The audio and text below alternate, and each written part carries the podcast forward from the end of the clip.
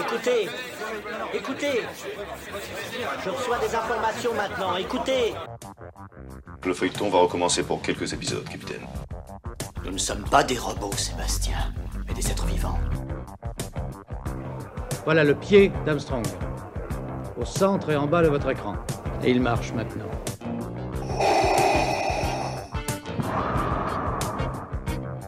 On peut dire aujourd'hui que la science-fiction est bel et bien partout. Tu veux dire qu'on est dans un programme informatique Est-ce vraiment si invraisemblable Le dormeur doit se réveiller. Non, c'est de la science-fiction. Bonjour à toutes et à tous, vous écoutez C'est plus que de la SF, le podcast hebdomadaire sur la science-fiction animé par l'œil de chéri et produit par ActuSF. Si vous nous écoutez, vous savez qu'on réalise une semaine spéciale BD. Nous attaquons aujourd'hui un manga très très original qui est difficilement classable, lauréat du Grand Prix japonais de la science-fiction, Worms de Yumiko Shirai est une œuvre répondant au genre du space opéra militaire. Cette série en 5 volumes vient justement d'être publiée aux éditions Akata. Alors, c'est le premier volume qui vient tout juste d'arriver. Il devrait y avoir euh, la suite et on a hâte de lire euh, la suite. Pour euh, résumer un peu cette histoire, puisque c'est quand même assez complexe, l'humanité vit maintenant sur la planète Jasperia qui a été terraformée. ce peuple se nomme les First et affronte dans une guerre sans merci une mystérieuse espèce nommée les Second. Les conflits euh, se font à travers des univers interposés. On suit euh, Manaoga, euh, une nouvelle recrue qui rejoint la section des forces spéciales de transfert. Cette unité exclusivement féminine accueille des fœtus parasites dans leur utérus. Wombs est d'ailleurs la traduction du mot utérus. Grâce à cette insémination, ce groupe de femmes peut utiliser ce fœtus pour se téléporter et pour téléporter des armées dans des endroits stratégiques. On suit euh, dans ce premier volume la formation de Mana pour recevoir ce fameux fœtus et euh, pour pouvoir ainsi transporter euh, des soldats. Pour parler de ce manga, nous, accueillons l'éditeur de Wombs, Bruno Femme. Bienvenue à vous, Bruno, dans C'est plus que de la SF. Bah, bonsoir et merci de m'accueillir dans votre podcast.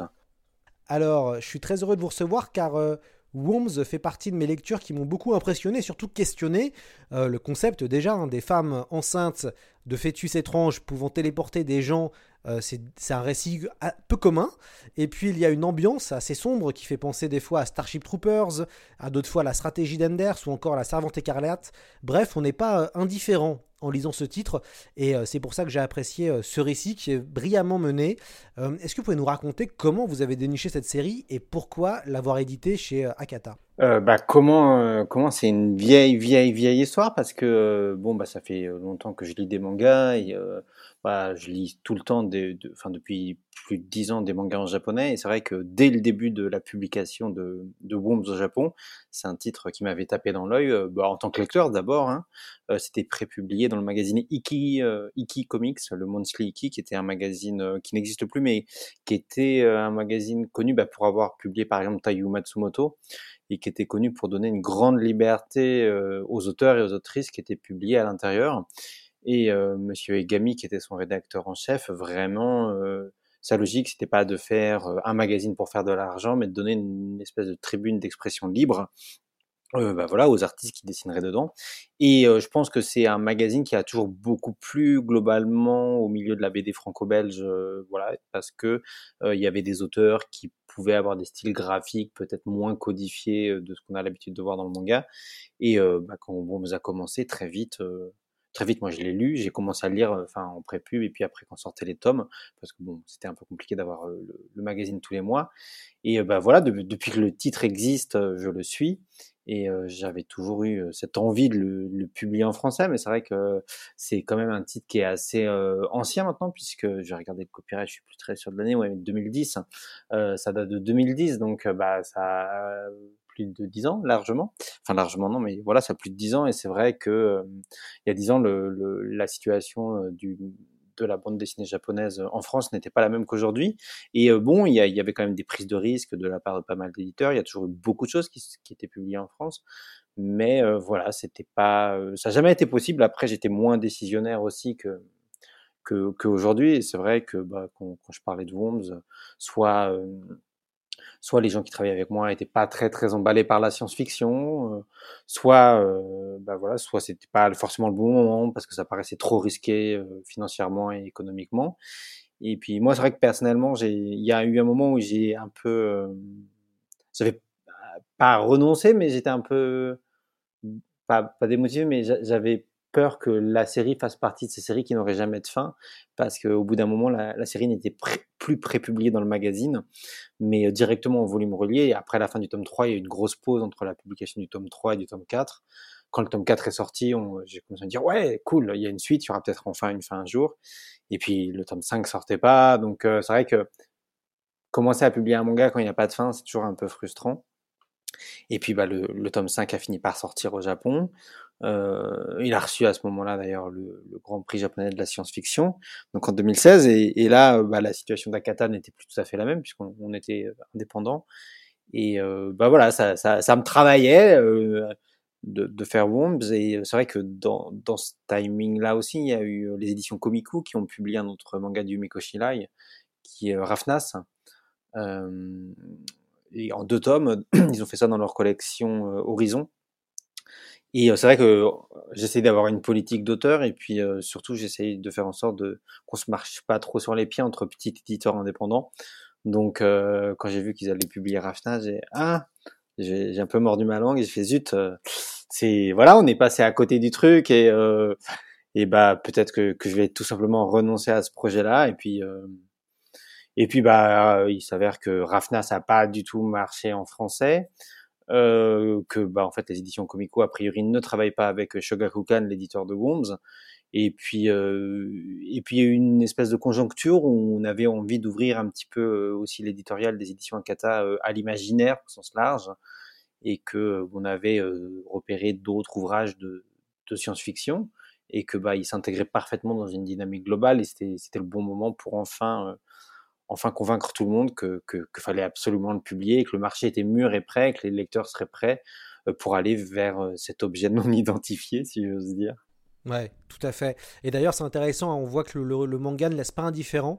Euh, sur les réseaux sociaux, on voit que les gens euh, apprécient euh, et en parlent beaucoup, donc c'est quand, même, quand même bien parce que c'est pas si. Enfin, il y a tellement de productions de manga qui sortent par an et c'est quand même assez rare hein, de voir une forme d'engouement à travers les, réseaux sociaux et même au niveau des, des libraires. vous assumez de faire de la science-fiction au féminin. vous publier des mangas qui mettent en avant des, héroïnes.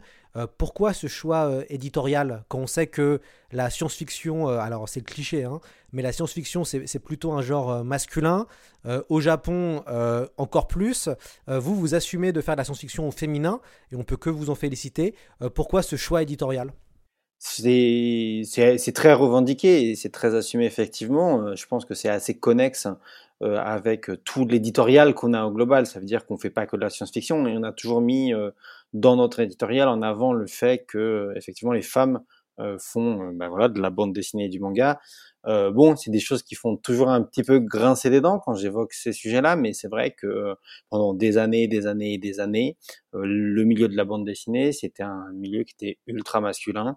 les éditeurs, c'était tous des hommes, les, enfin voilà, les, gens décisionnaires, il y avait très peu de femmes qui étaient, euh, bah, voilà, dessinatrices ou, ou autrices de bande dessinée. Et euh, quand le manga est arrivé, euh, il y a eu une vraie prise de conscience, j'ai l'impression.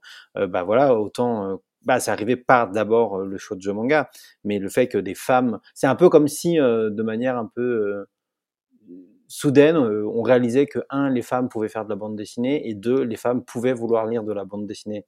C'est vrai que quand on regardait la production euh, de, de bande dessinée qu'il y avait en France, euh, il y avait plein de choses où de toute façon les femmes étaient pas très développées en tant que personnages, étaient ultra sexualisées. Voilà, c'était des, objets sexuels pour le lectorat masculin. Il y, avait forcément des exceptions à tout ça. Il y a aussi des femmes qui étaient autrices de bande dessinée, mais c'était très minoritaire. Et ben le Japon, l'histoire du, du, manga au Japon, c'est pas du tout développé comme ça. Il y a des femmes qui font du manga. Bah, voilà, depuis tout le temps et qui ont été des piliers et qui ont créé plein de choses.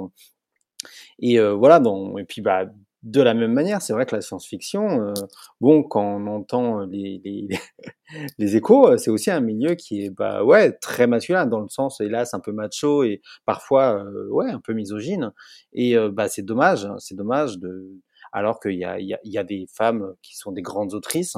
Et bah voilà, c'est ça, ça rentrait parfaitement autant dans notre démarche globalement de mettre en avant le travail des femmes dans l'éditorial. Et puis on a toujours eu aussi une démarche euh, bah, d'avoir un espèce d'engagement éditorial où les, les, les ouvrages qu'on publie abordent des thématiques. Et on a des thématiques, bah voilà, qui connexes au féminisme ou voilà aux questions de représentation aussi, ce genre de choses. Et bah, voilà, pouvoir revendiquer qu'on propose des œuvres de science-fiction qui sont créées par des femmes, c'est complètement raccord aussi avec le contenu des œuvres qu'on fait à côté. Mmh. Et puis ce qui est intéressant, c'est que c'est des.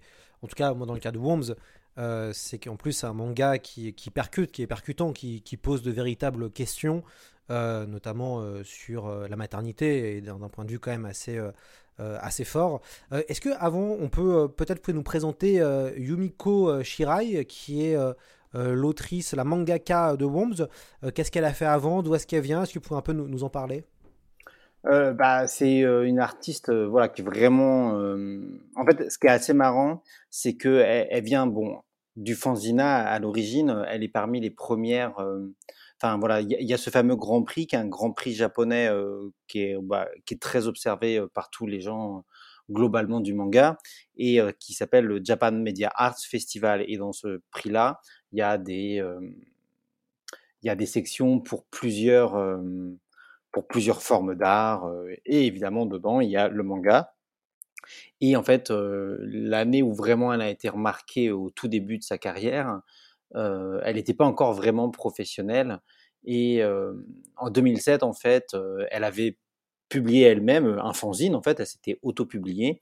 Et son fanzine, donc qui s'appelait Tenkensai, a reçu un prix spécial lors du Japan Media Art Festival. Et c'était un gros événement parce que justement, euh, ça n'avait jamais été attribué un prix euh, pour une publication non professionnelle, dans le sens non publié par un éditeur euh, voilà, professionnel. Donc c'est ça, ça a été vraiment un, moment bah, qui a fait qu'elle a eu tous les projecteurs braqués sur elle. Et d'emblée, elle a commencé à dessiner Worms. Qui a été bah, très vite remarqué, puisque justement l'année de sa création en 2010, euh, Worms a reçu un prix. Mais voilà, c'est quelqu'un qui a, qui, a, manifestement été biberonné à pas mal d'œuvres de science-fiction, et y compris bah, des, romans peut-être qu'on n'a pas ici. En tout cas, dans, les gens qu'elle a évoqués parmi ses influences dans les interviews qu'elle a données au Japon. Il y a par exemple Yoshikazu Yoshihiro, donc l'auteur de Arion, bah, qu'on a connu en France. je crois qu'il a fait peut-être une version de Gundam en France, ou aussi Jeanne et Jésus, qui étaient des, ouvrages très particuliers, tout en couleur, qui avaient été publiés autrefois aux éditions Tonkam. Mais sinon, voilà, parmi, parmi ses influences, elle revendique aussi des personnes comme Moto Hagio, par exemple, qui est une dessinatrice aussi absolument bah, culte et importante sur le paysage globalement manga et aussi pour le coup de la science-fiction. et voilà, donc c'est quelqu'un qui a en, fait une pas une vision très qui n'était pas qui était pas dans, dans spécifiquement le domaine du manga, mais qui avait une vision du coup plus large. C'était aussi une grande fan de Gundam a priori. et bon, Gundam, ça fait partie des choses qui est qui fait partie de l'histoire maudite entre guillemets en France, des, œuvres qui n'ont jamais euh, réussi à prendre sur le marché francophone parce que je sais pas, c'est Robotech euh, qui avait pris et, pourtant Gundam au Japon est, beaucoup plus culte. Et a priori, quand elle était au lycée, euh, elle avait un surnom qu'on lui donnait qui était une référence à un des personnages de Gundam. Et, voilà, du coup, c'est quand même quelqu'un qui, qui a, un parcours assez atypique hein, parce que justement aussi on bah, voilà, qui, qui, a, commencé sa carrière de manière un peu surprenante et qui a développé Worms de manière un peu hors norme aussi dans un magazine qui était un peu hors norme. Et bah, pour moi, il y a une espèce de persévérance aussi parce que bah, voilà, le, magazine a fini par disparaître, elle a continué la série. Et puis récemment, elle a, elle a lancé un spin-off de Worms en fait chez un nouvel éditeur euh, qui se passe avant. Euh, et du coup, voilà, on, on sent qu'elle a vraiment une, bah, de la persévérance et cette volonté de, bah, de développer son univers, qu'elle est très investie dedans. Et par rapport à certains artistes japonais, elle est très loquace. Elle est très loquace bah, aujourd'hui un petit peu sur Twitter, mais surtout, elle, avait un blog où elle s'exprimait sur plein de sujets. Et, elle a été parmi les premières aussi à utiliser énormément l'outil numérique. Euh, dans ses planches, ça se voit hein, de toute façon quand on ouvre enfin c'est l'infographie est ultra présente et il faut se dire qu'en 2010 au Japon, c'était très très peu commun, surtout pas à ce niveau-là.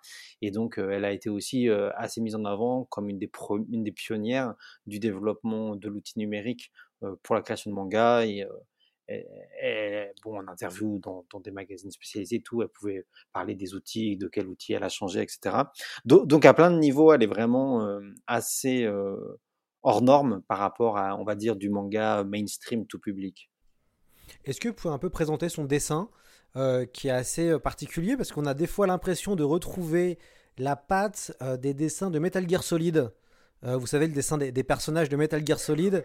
Et j'avais l'impression de retrouver certains personnages un peu, ça me faisait vraiment penser au, dessin crayonné de Metal Gear. Est-ce que vous pouvez un peu présenter son dessin? Ouais, alors son dessin, c'est vrai qu'il est il, est en même temps d'une grande précision, mais il a un côté un peu, je ne vais pas dire esquisse, mais il est très fluide. Je trouve qu'il est très fluide dans, dans, les traits. Il y a peu de cassures. Euh, bah, j'avais pas pensé à, Metal Gear, mais c'est vrai qu'il y a quelque chose qui peut évoquer ça. En tout cas, ce qui est certain, c'est qu'il n'y a pas de trame. Normalement, dans les, dans les mangas, on a beaucoup des trames, vous savez, cette espèce de calque qu'on pose, qui font des petits points et les gris, du coup, c'est les dégradés, tout ça. c'est pas des vrais gris, c'est pas des vrais noirs.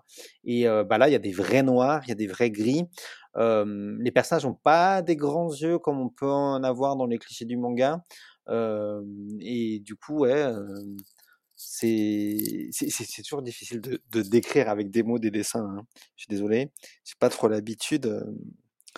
Mais ouais, ouais, il y a quelque chose qui, qui est de l'ordre. qui c'est très dynamique en même temps. Dans, enfin, c'est les planches sont assez chargées parce qu'il y, a peu de, il y a peu de cases blanches. il y a un vrai bah, souci qui est apporté bah, de façon à, à l'univers graphique dans lequel évoluent les personnages, enfin l'univers globalement voilà, l'univers militaire, scientifique, mais voilà, il y, a un dynamisme qui se pose dans, dans les poses des personnages et dans les ombrages. Les jeux d'ombrage sont assez, assez forts à mon avis. et puis aussi une manière très organique, je trouve, de dessiner les choses, notamment la nature et cette espèce de parfois de mélange technologie-nature. On ne sait pas trop où il se place. Et c'est un espèce de froid organique qui se dégage de tout ça. Et que je trouve assez fascinant. Je ne sais pas si on doit dire glaçant ou terrifiant, mais en tout cas, c'est c'est assez unique. On est au la vie, on, est, enfin, on a une impression de la vie plutôt. et du coup, je trouve ça assez vivant. Est-ce que finalement, ce manga ne parle pas du Japon?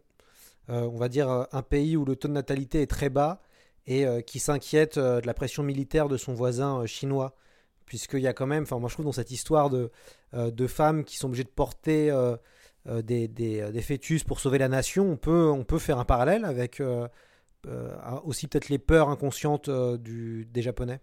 Euh, je voudrais pas faire de la surinterprétation géopolitique. Je connais pas les positions de la dessinatrice là-dessus.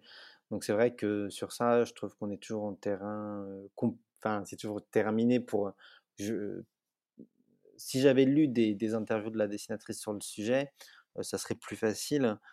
je ne sais pas si, le, si vraiment on peut faire un parallèle sur l'aspect Japon-Chine. Ce qui est certain, c'est que l'ouvrage parle d'immigration d'une certaine manière et entre deux peuples qui se disputent un même territoire. Et ça, ça, les questions d'immigration, je pense qu'elles sont assez cruciales de nos jours et que c'est intéressant de voir comment une japonaise à travers une œuvre de science-fiction, euh, elle aborde ce sujet-là. Pareil, la question de la natalité, je ne l'ai pas tant senti dans, dans Worms. Euh, bon, je fais un petit écart de, enfin un petit pas de côté, mais on fait un autre ouvrage qui s'appelle Nos temps contraires, qui est aussi une œuvre de science-fiction et, qui, pour le coup, pour moi, évoque plus cette question de, la baisse de, la natalité.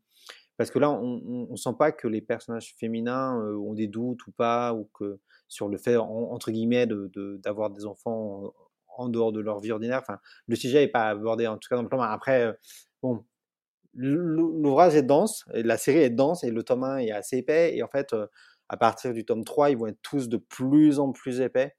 et en fait, le nombre de thématiques qui vont être abordées l'aspect transversal de plein de choses est assez époustouflant. Mais pour moi, la, première dimension, entre guillemets, politique qui, va, qui a, en tout cas dans le début de la série, c'est la question justement de, de cette liberté individuelle et du mensonge, en fait, et de qu'est-ce que l'armée dit ou ne dit pas aux gens qui sont enrôlés à l'intérieur. Et on sent bien, en fait, qu'il y, a, y a plein de non-dits, il y a plein de choses qui ne sont pas dites sur la propagande. Il y a toutes ces questions-là. Après, ce qui est certain, c'est que le Japon, c'est un pays où il n'y a pas officiellement d'armée. il y a les forces d'autodéfense. Et c'est où il y a cette fameuse, voilà, il y, a, il y a cette constitution qui interdit au Japon d'avoir une armée. Et c'est vrai que là, on a l'impression d'avoir un ouvrage peut-être ottoman militaire ou militariste.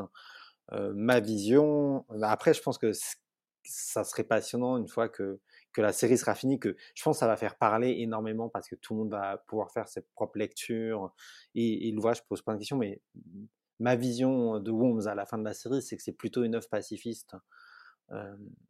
donc je sais pas s'il... Il y a, en tout cas, dans le premier, bah, le premier volume est vraiment une, un, volume de, formation, puisqu'en fait, on, on, nous, raconte l'univers, on va suivre la formation de, l'héroïne pendant tout le volume.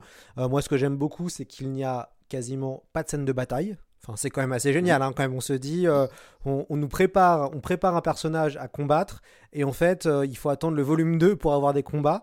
Et moi, je trouve que c'est assez malin parce que finalement, cette attente-là, qui est voilà qu'on souhaite en tant que lecteur, et bah, euh, on va plus se concentrer sur l'aspect méta, sur euh, l'aspect de l'univers, sur ce qui est dit. Et ça, c'est très intéressant. Et puis, bah, on est dans une forme de dystopie, puisque le régime politique militariste qu'on nous présente, bah, c'est quand même un régime qui euh, force des femmes à s'engager et à porter des fœtus bizarres qui sont humanoïdes. Enfin, on, en saura plus, je pense, dans les volumes précédents. et, du coup, c'est vrai qu'il y a tout un, quand même un côté assez effrayant de, ce, de ce régime il y a, un côté très effrayant euh, dans le régime, mais, euh, on sent que hum, ce que je trouve assez fort, c'est que bah, par exemple dans, les, instructrices et de, ces troupes d'élite, il y a des femmes de caractère et euh, on sent qu'elles-mêmes elles mentent aux jeunes recrues. Mais en même temps, moi je trouve que dès le tome 1, on sent beaucoup de sympathie à leur égard parce qu'on sent qu'il y a quelque chose, qu'elles ont vécu des choses, qu'il y a anguille sous roche. Et dans certains monologues, dans certains pensées, on sent qu'en fait, elles se sont réappropriées quelque chose où elles ont été, où elles ont été victimes. Et en fait, ces, ces femmes qui ont l'air, bah, je vais pas dire cruelles, mais qui n'ont pas l'air complètement honnêtes, on sent que derrière ça, il y a un espèce de renversement de pouvoir ou quelque chose d'autre et qu'il y a des conflits, enfin des enjeux plus généraux qu'on ne connaît pas encore. En tout cas, le fait qu'il n'y ait pas de scène de bataille dans le tome 1, je trouve que c'est aussi malin de la part de la dessinatrice parce que en fait, on est vraiment, on découvre en même temps que l'héroïne que Mana, qui ne connaît rien, enfin, qui connaît le monde dans lequel elle vit, mais qui ne connaît pas tous les tenants et les aboutissants bah, de son engagement et de cette guerre, les réalités derrière cette guerre et on découvre tout avec elle et on découvre ben voilà c'est une jeune recrue qui découvre ce que c'est aussi que l'armée et ben, le lecteur il est vraiment mis au même niveau qu'elle et c'est ça que je trouve très malin dans la série et dans ce tome 1 en tout cas parce que derrière je trouve que les autres personnages sont, très bien développés aussi mais le, fait qu'il n'y ait pas de scène d'action ça permet effectivement de vraiment poser bien les personnages et effectivement de, laisser une grosse marge d'interprétation au discours derrière et puis il y, a, quand même deux euh, très beaux euh, personnages, hein, moi ce que je trouve. Hein. Il y a le sergent Almar qui est voilà, qui est une femme mmh. euh, incroyable et mmh, qui mmh, porte vraiment le, le, récit. Et puis bah il y a, y a, évidemment l'héroïne Mana qui est aussi voilà, on, est face à deux personnages de femmes qui sont complémentaires. Et, et, du coup, c'est aussi intéressant, moi je trouve, ce, c'est comment les, les personnages féminins sont traités, puisqu'il n'y a quasiment que des femmes dans ce, dans ce manga, et qu'on continue la série, on voit qu'on continue avec principalement 85% euh, que, euh, que des femmes au niveau des pages, et c'est très intéressant aussi ce parti pris de ne montrer que des femmes. Bah euh, ouais, c'est sûr que c'est intéressant. Après, la, section d'élite qui est mise en scène de toute façon, c'est des femmes enceintes. Donc de facto, le focus est mis sur des femmes. Et euh, en fait, bon, il y a, y, a, y a, des pas de côté de temps en temps où on parle de la famille de personnages, où on sent qu'il y a d'autres militaires, etc. Mais clairement, l'histoire est, est, axée sur euh, cette section d'élite-là. Et euh, ce que je voudrais quand même noter, ce que je trouve important, c'est que, bon, c'est une femme qui dessine. Euh, mais c'est vrai qu'il y a aussi des mangas qui sont dessinés par des femmes, ou comme euh, il y a des éditeurs, etc., euh, il y a une représentation des femmes, elles sont tout de suite mises dans des poses lascives, ultra suggestives, un peu excitantes, etc. Dans ce bouquin-là, on n'a pas du tout de male gaze. Ça veut dire que les femmes sont vraiment dessinées avec une variété de formes, euh, et de manière non sexualisée. En fait, elles sont vraiment construites comme des personnages à part entière. Euh, voilà, c'est pas une femme qui est là pour faire évoluer un personnage masculin, ce qui est souvent ce qui peut être reproché dans certaines œuvres. Et que ouais, comme on a un univers qui est ultra féminin, euh, ben pour le coup, on a le temps vraiment de découvrir euh, bah, qui elles sont euh, dans des problématiques en fait, bah, qui sont des problématiques dans lesquelles n'importe qui peut se retrouver. Il y a un refus, il y a un non-manichéisme qui est super. Ouais, enfin, moi, c'est ça qui m'a beaucoup plu. C'est que c'est pas un récit manichéen. Non, non, clairement. Et, euh, et Mana, elle met les pieds euh, dans un corps d'armée euh, en pleine conscience. Euh, et, on sent que dans, dans sa famille, dans tout ça, il y a des gens qui sont un peu anti-militaires, que voilà, il y a des gens qui estiment que, que derrière il y a des mensonges politiques, etc. Et elle y va avec ça en arrière-plan et c'est évoqué. On sent bien qu'elle en a peut-être conscience, mais quand même, elle veut réaliser son devoir. Et justement, le- bah, il y a euh, Almer, enfin, je sais jamais trop comment dire son nom, euh, mais je pense qu'il faut le prononcer Almer. hein. Mais voilà, Almer aussi, qui est cette femme forte, mais euh, qui est très ambivalente, qui est pas toute noire, qui est pas toute blanche, qui est grise, qu'en fait, qui en fait, qui est juste un être humain euh, comme nous tous, parce que l'être humain, en fait, il est ultra complexe globalement, et on n'est pas noir, on n'est pas blanc, et puis on a des humeurs, on change d'avis, on n'est pas monolithique en fait. Et cette expression-là de l'humanité dans Worms et, et des personnages dedans, elle est, elle est incroyable, clairement. Et bon, encore une fois, c'est que le tome 1. Et la suite, euh, ouais, il y a des. Enfin, fou. Ah, j'ai pu lire le tome 2 euh, aujourd'hui, euh, donc j'ai eu, voilà, j'ai eu la, la- la grande chance d'avoir, d'avoir grâce à un, un- un très très bon euh, attaché Oui. de presse des éditions Akata, euh, Guillaume, qui est super, qui m'a gentiment envoyé le volume 2. Et, et c'est très, non, c'est très intéressant et vraiment, moi clairement, je, je pense que ça va faire partie des, des séries qui vont rester, euh, en tout cas qui vont marquer. Euh, et c'est super parce que, euh, voilà, moi, je, y avait, ça fait longtemps que, que j'ai pas lu une bonne, un, bon manga de SF. Et enfin, si je lis des bons mangas de SF, mais ça fait longtemps que j'ai pas lu voilà, un manga de SF qui vraiment, où je me dis, bah, j'ai hâte de les avoir chez moi Mhm. euh, et de pouvoir les lire et de pouvoir y revenir. Mhm. Avec le recul de la suite, quand on a la fin, revenir le début, voir les non-dits, voir les petits sous-entendus qu'avait mis la dessinatrice. hein. Non, mais je suis d'accord. Et en fait, moi, ce qui m'a toujours un peu frustré, c'est que hum, on n'avait jamais trop. Enfin, on en a publié un petit peu de la science-fiction, mais c'est vrai que, hum, en fait, les, les Japonais, ils ont toujours été très forts en science-fiction, en fait, et notamment dans le manga. Bah, des œuvres comme Akira, euh, voilà, c'est des références.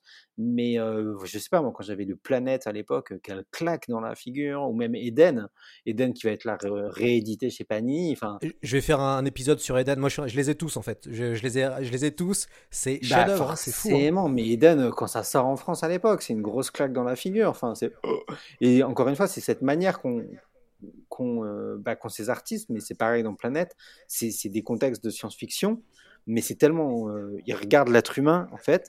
La, construction des personnages à l'intérieur, c'est époustouflant. Et de toute façon, comme toute la bonne science-fiction, euh, peu importe le sujet, ça nous met tellement au miroir de notre société aujourd'hui et de comment, comment ouais, c'est quoi notre devenir en tant qu'individu, mais en tant que groupe, en tant qu'humanité. De toute façon, ça, fait partie des grandes questions, bah, je pense, de l'humanité, ce qui est logique, hein, où on va, d'où on vient et, et qui on est. Et, euh, la bonne science-fiction, elle, pose ces questions-là et elle apporte ou pas des réponses. En tout cas, c'est des thèses sur les, êtres humains et, comment ils réagissent dans des contextes. Et dans le manga, j'ai toujours trouvé des, œuvres fortes de science-fiction et je trouvais que ça faisait euh, quelque temps qu'il n'y en avait pas eu des, vraiment impactantes. Et, euh, et bah ouais, quand Worms a pu enfin être publié, ouais, ouais, j'étais content. En fait, c'est un, un, long projet, en fait, depuis, que depuis 2010. depuis 2010, j'espère le publier un jour. Donc, euh, Ouais, c'est chouette. hein, euh, comme vous dites, hein, ça fait partie des, œuvres qui marquent. Euh, on en a eu quelques-unes ces dernières années. Je pense à Promising Neverland, qui avait un, un pitch de départ euh, très fort et qui était une forme de science-fiction mélangée un peu à Ouais. c'était une espèce de science-fantasy très nippone Mm. comme ils sont ils sont très forts pour le faire Mm, mm, mm, mm, mm. euh, et, et qui avait bon qui avait un peu des choses de SF mais qui était plus de la science-fantasy mais qui avait en tout cas Mm. un, un pitch euh, très intéressant et ils ont je pense que les autrices ont réussi à, à- à s'arrêter vite puisque le, le manga est terminé maintenant et ça c'est bien aussi des séries courtes moi je suis content de voir aussi maintenant d'avoir de lire des récits courts euh, et qui permettent un peu de couper euh, des, euh, des 20, 30, 40 volumes qu'il faut attendre. Bah ouais, ouais. Voilà, moi je dis ça, je suis fan de Kingdom, hein, donc je voilà, j'attends les 100 volumes avec impatience depuis le début, mais mais quand même, je suis content d'avoir des récits euh, courts. Bah oui, parce que ça rentre aussi dans une une logique de création un peu différente et, et je suis content aussi de voir que par exemple Shonen Jump, ils ont, ils ont compris qu'il fallait pas épuiser les auteurs. Et euh, je pense que ça, ça a été un, des gros soucis à une époque globalement dans le manga, que à, un moment les auteurs finissent sur les rotules, ils ont tout donné et ils n'arrivent plus à rebondir derrière. Et euh, l'avantage de, séries plus courtes, euh, bon, évidemment, il y, a, des magazines comme Shonen Jump qui sont des magazines voilà, qui, font tourner l'entreprise entière. Donc c'est important quand il y a un best-seller que l'auteur il permette, c'est vraiment la logique des éditeurs japonais aussi, un, un One Piece qui cartonne pendant des dizaines et dizaines d'années, des décennies, ça permet de lancer des nouveaux auteurs, y compris dans d'autres magazines, etc. Donc il y a cette espèce de cercle vertueux, mais je suis content qu'ils arrivent à trouver un autre équilibre euh, qui est plus respectueux des artistes. Bon, après, euh, quand, tu dessines One Piece ou même Promise Neverland, tu vis bien ta vie. Je pense que tu es content de, t'es content de bien gagner ta vie, mais, euh, mais euh, ouais, de pas tuer l'âme créatrice des gens, je trouve ça bien.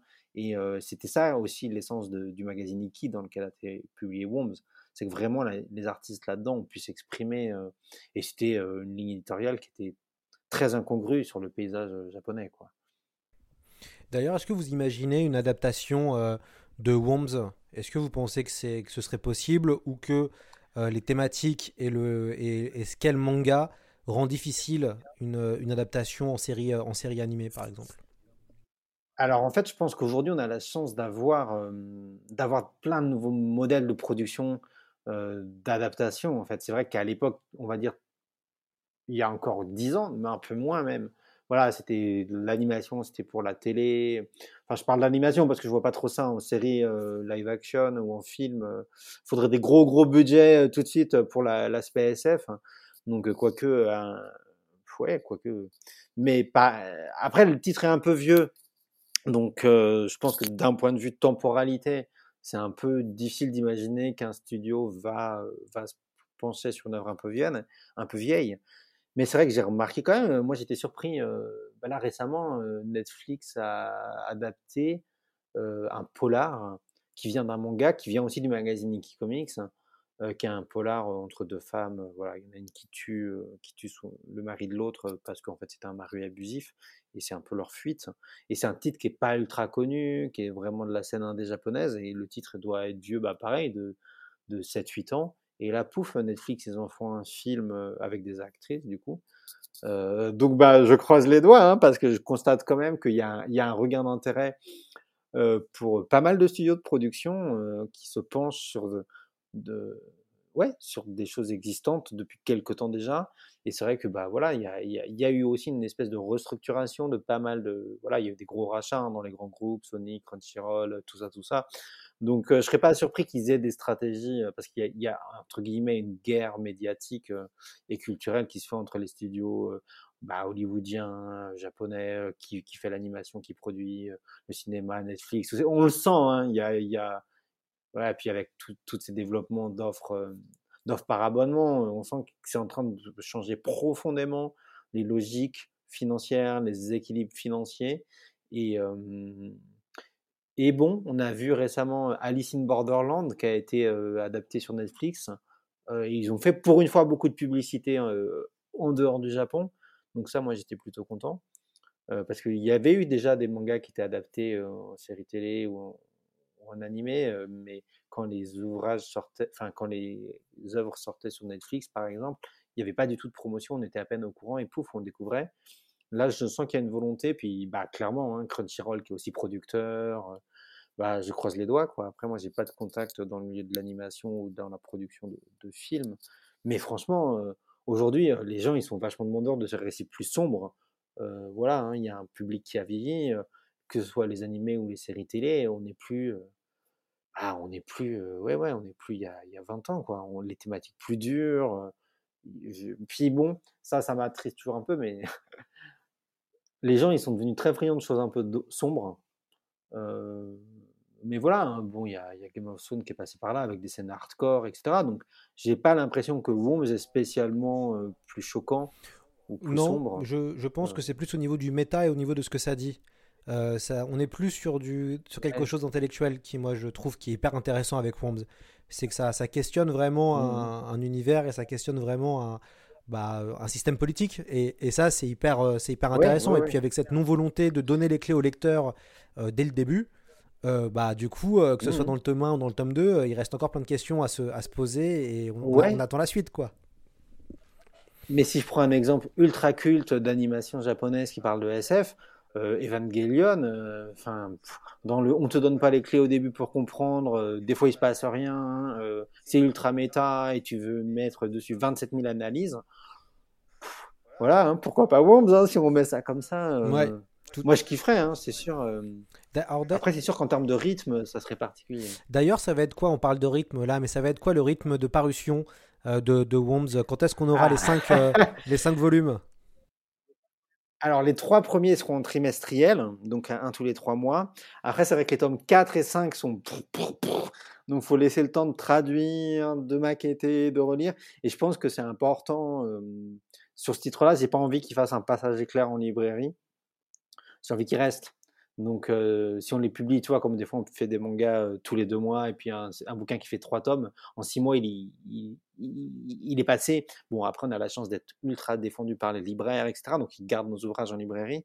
Mais du coup, j'ai vraiment envie de laisser du bouche à oreille se faire. Et si on le sort trop vite, j'ai un peu peur de tuer ça. Après, de toute façon, là, il y a le tome 1 qui sort en mars, il y a le tome 2 euh, en juin et le tome 3 en septembre. Et puis les deux derniers tomes, ils seront pour 2022. Euh, ah oui, attends, je suis un peu perdu. Ouais, 2022, c'est ça. Donc euh, voilà, euh, mi-2022, la série, elle sera complète. Euh, mais voilà, c'est pas un truc qui va être épileptique, boulémique avec un tome tous les deux mois, quoi. Parce que, bah, faut le temps de le lire, hein, c'est bavard. puis ils sont épais, les tomes. Et, et ouais, voilà, là, je, le, le, le risque si on fait les ouvrages trop vite, c'est que quand le tome 2 arrive, ben, certains libraires renvoient les tomes 1 qui sont pas vendus. Je préfère qu'ils restent euh, suffisamment longtemps euh, en avant. Puis je sais que les libraires étaient très curieux de ce livre-là. Ils avaient envie de le lire depuis qu'on leur avait annoncé. Enfin, il y, avait une attente dessus. Donc je pense que tout le monde a envie de le défendre. Et donc c'est bien de trouver un juste rythme, pas trop lent, pas trop rapide. Euh, et voilà, donc mi, mi, mi 2022, la série sera finie. Et puis bon, là, y a la, dessinatrice a lancé son spin-off il y a quelques mois au Japon, donc bon, je peux rien dire, hein. je peux pas promettre. euh, si ça marche pas, c'est compliqué de faire le spin-off, mais euh, après on a déjà fait des trucs qui se vendaient pas en pleine conscience, hein. donc euh, voilà. Mais euh, mais ouais, je suis très curieux. euh, Bah, je lis le spin-off moi là, tous les dès qu'il y a un nouveau chapitre. Et euh, ouais, ouais, si ça prend bien, euh, ça serait chouette de pouvoir faire le spin-off parce que bah, ça développe. euh, Puis on espère que la que l'au- l'autrice viendra euh, en France euh, un jour qu'on pourra euh, voilà qu'on on- pourra euh, réinviter réinviter des gens Ouais. refaire des festivals et bien sûr réinviter des auteurs puisqu'on a on est quand même une terre qui accueille beaucoup d'auteurs de, de mangas euh, que ce Mm, soit par mm, mm. Angoulême ou que ce soit par la Japan Expo donc on espère qu'un jour euh, Yumiko Shirai euh, viendra euh, Bah après, ça serait génial. Hein, C'est vrai que je pense qu'il y a quelqu'un qui est passionnant et qui a beaucoup de choses à dire. Et, euh, et elle est loquace en interview de, de ce que j'ai lu dans ces interviews japonaises. Après, là-dessus, hélas, on n'est pas les seuls décisionnaires parce qu'on n'a pas la, on n'a pas la force pour, euh, pour organiser tout seul, sans partenaire, euh, la venue des auteurs. C'est énorme. On l'a déjà fait, hein, on le fait souvent. Et en fait, on est une petite boîte indépendante, mais au final, on a fait venir beaucoup d'auteurs. Mais c'est vrai qu'un, qu'une dessinatrice comme Yumi Koshirai, euh, bah voilà, après, si on me dit euh, le- les gens d'Angoulême, ils sont partants pour l'inviter, je pense que c'est parfait, mais euh, dans, des, dans des festivals de science-fiction, ça serait génial aussi. Ça serait un peu incongru et en même temps, euh, est-ce que les, est-ce que les, les festivals de science-fiction ont cette ouverture d'esprit euh, de, de, de se dire ah ouais mais c'est un manga euh, c'est encore difficile hein, c'est encore difficile on souffre pas mal de d'une mauvaise image encore du, du Japon et du manga, enfin pas du Japon, du manga, ça c'est clair. Et euh, mais j'aimerais bien que ouais ouais il y ait des, gens du milieu de la science-fiction qui s'accaparent euh, cet ouvrage-là, clairement. Et euh, parce qu'il mérite, il mérite il mérite d'être lu aussi par des auteurs et des autrices de science-fiction en France, par des experts, des journalistes, enfin plein de monde. Je pense que c'est vraiment, en fait, je trouve que ce genre d'ouvrage comme Worms, c'est aussi des super ambassadeurs pour le manga. Parce que les gens, ils ont encore des clichés sur les mangas et qu'on arrive avec des ouvrages ouais, de cette complexité, de cette tenue, de cette cohérence et aussi assez hors norme, ben, c'est une très bonne manière de dire bah non, en fait, dans le manga, il y a plein de choses que vous soupçonnez pas et regardez. Et je pense que Worms, pour des gens qui aiment la science-fiction, des vrais amateurs, on va dire des amateurs hardcore de science-fiction, je pense que c'est une très bonne porte d'entrée pour le manga. Ouais, tout, tout à fait. Et, euh, et du coup, ça tombe bien parce qu'on a fait une semaine, euh, on, on Mhm. fait cette semaine spéciale BD où on propose vraiment les meilleures, les meilleures œuvres de SF qui sont sorties euh, en ce début d'année 20 2021. Et euh, clairement, Worms n'a pas du tout à rougir et mérite totalement sa place. Donc évidemment, hein, on recommande à- aux auditeurs de C'est plus que de la SF de découvrir Worms, euh, de découvrir euh, un manga vraiment original. Et puis euh, voilà, un manga en 5 volumes, euh, des volumes qui sont vendus à peu près à, peu près Ouais, à tout à 8,50€ fait, si, je me- si je ne me trompe Page pas. couleur au donc début. voilà, beau- beaucoup moins cher que entre guillemets nos, nos- voilà, Ah, le grand ouais. format actuel. donc euh, et ça prend moins de place dans les bibliothèques parce que souvent on me- on- maintenant on m'accuse euh, d'inciter à la vente euh, et on n'a plus de place pour mettre euh, les bandes dessinées dans les bibliothèques, mais avec le manga c'est déjà plus ils sont facile. plus épais, mais euh, plus petits. Donc, vous pouvez vous en servir pour. Au-dessus des bandes dessinées, il y a de la place en général perdue. Vous pouvez caler vos mangas là-dessus. Super, bah écoute, ce sera le, le- le mot de la fin. Euh, merci beaucoup euh, Bruno Femme d'être venu Bah, euh, plaisir. C'est plus que de la SF. C'est un, un vrai plaisir de vous avoir et de parler manga. Ça fait plaisir. Moi, je, je, je parle beaucoup SF, mais finalement, j'ai j'ai pas, je, je perds l'habitude de parler de d'autres passions qui sont le, le Japon, le manga et, et le cinéma japonais. Donc, ça m'a vraiment fait plaisir de pouvoir vous, vous avoir. Et j'espère que vous reviendrez pour, la, pour le volume 5, pour le, pour le dernier? Bah, avec grand plaisir, euh, avec grand, grand plaisir. On, on Parce fera qu'il y une- aura, il y aura plein de choses à développer sur les thématiques et comment les gens le lisent et tout ça. Parce que c'est. Bon, Et bah, ouais, c'est noté. ouais, On, bah, on- avec grand plaisir. On se retrouvera pour le, pour le volume 5 pour faire un final, euh, final Worms et on discutera de, de ça à bâton rompu et de savoir euh, euh, qu'est-ce qu'il y a, comment, le manga se finit et, euh, qu'est-ce que chacun perçoit et, analyse et voit de cette, cette fin. Euh, et bah merci aux auditeurs et puis bah on se retrouve dès demain euh, avec, un, avec une bande dessinée qui n'est pas loin du thème qu'on, a traité aujourd'hui qui s'appelle Yojimbot, euh, un euh, une BD qui euh, fait de la science-fusion et donc euh, qui se passe au Japon avec des robots samouraïs. Euh, on parlera Akira Kurosawa et euh, classique du cinéma euh, japonais. A très vite dans C'est plus que de la SF.